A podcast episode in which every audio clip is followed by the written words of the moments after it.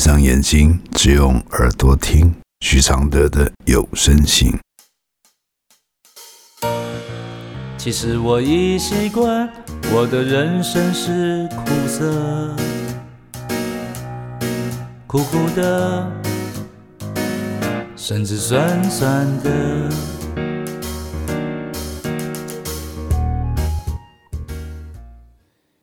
第二十封信。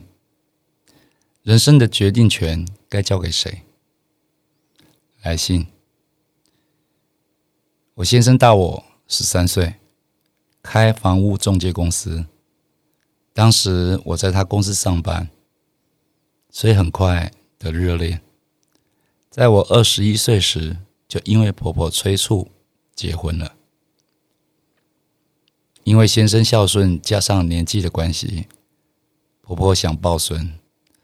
所以婚后很快的就生了一女一男，因为体谅他工作忙，朝九晚十，所以也没有蜜月旅行，更没有要求他要陪孩子过正常家庭生活。日子久了，我都觉得自己像个假性单亲妈妈，只有自己陪伴小孩和照顾婆婆。觉得公司就像另类小三一样，先生的公司赔钱也要撑下去。公婆是有留房子让我们收租金，但是先生总是挪用租金在补公司的洞，因为公司是他的梦想。现在他也五十七岁了，生活品质差，为了养公司非常节省。不敢旅游或买好的东西用在自己身上，已经赔了十年。每次聊到请他把公司收起来，他就会生气，跟我吵架。那么久了，至少赔了一千万。因为任性开公司，真的会因为公司拖垮家，但他都觉得没开公司怎么赚钱。甚至说，都是因为我没有帮他，他的公司才做不起来。结婚二十一年，婆婆还在的时候，租金是我在收。我已经把小孩养大了，也照顾失智残障婆婆，其中的付出我都没计较。但现在婆婆往生了，收租金的她甚至不给家用，要我自己赚。有时我真的觉得，是不是要狠心一点？家庭或公司，请他二选一，不然生活品质真的很差，也常吵架。该怎么做才好呢？我的回复是：请他二选一，为何不是自己选呢？他对公司的执着已深陷其中，难以自拔。这跟他的个性。和对这个家的责任有关。他以为这个公司的存在象征他自身与对家的能力，是一个很传统的人呢。要他卸下这个盔甲是不容易的。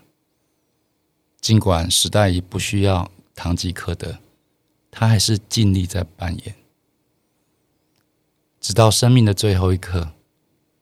也许你也知道。他不是乱搞乱来，你才一步步跟随他到孩子成人这一天。你们都是同类的人，都是牺牲自己以家为主。或许从这个互相体谅的角度开始，让他知道你想换一个方式继续听他。也许到他公司再跟他一起打拼一段时间。彼此给个期限，没有好转就收掉，或是他继续奋斗，你先独立离开。毕竟大家年纪大了，需要为未来有个打算，不要让孩子替你们担心。改变不是必要的，同理心可能更有力量。谢谢朱逸轩。一起帮忙完成这封信的录制。这封信来自二零二零年六月。其实我已习惯，我的快乐是黑的，圆圆的，甚至短短的，像一杯黑咖啡，不加糖的纯粹，总是一夜没睡，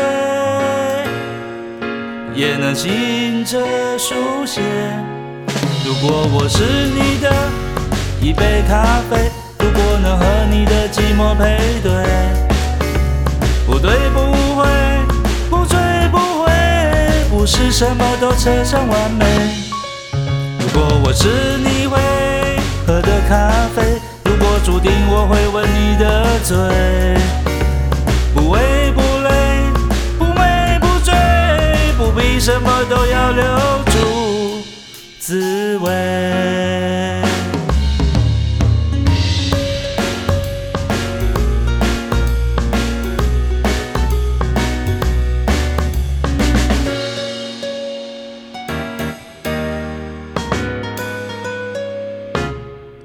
其实我已习惯，我的现在是你的，悄悄的。甚至冷冷的。其实我已习惯，我的爱情是空的、虚幻的，甚至真实的，像一杯黑咖啡，不加糖的纯粹，总是一夜没睡。也能醒着书写。如果我是最后一杯咖啡，如果每一次的爱都是约，不言不盼，不恨不追，不必什么都不能没睡。如果我是一杯新的咖啡，如果相遇可以无言以对，不言不语，不笑不为，不是什么都要不。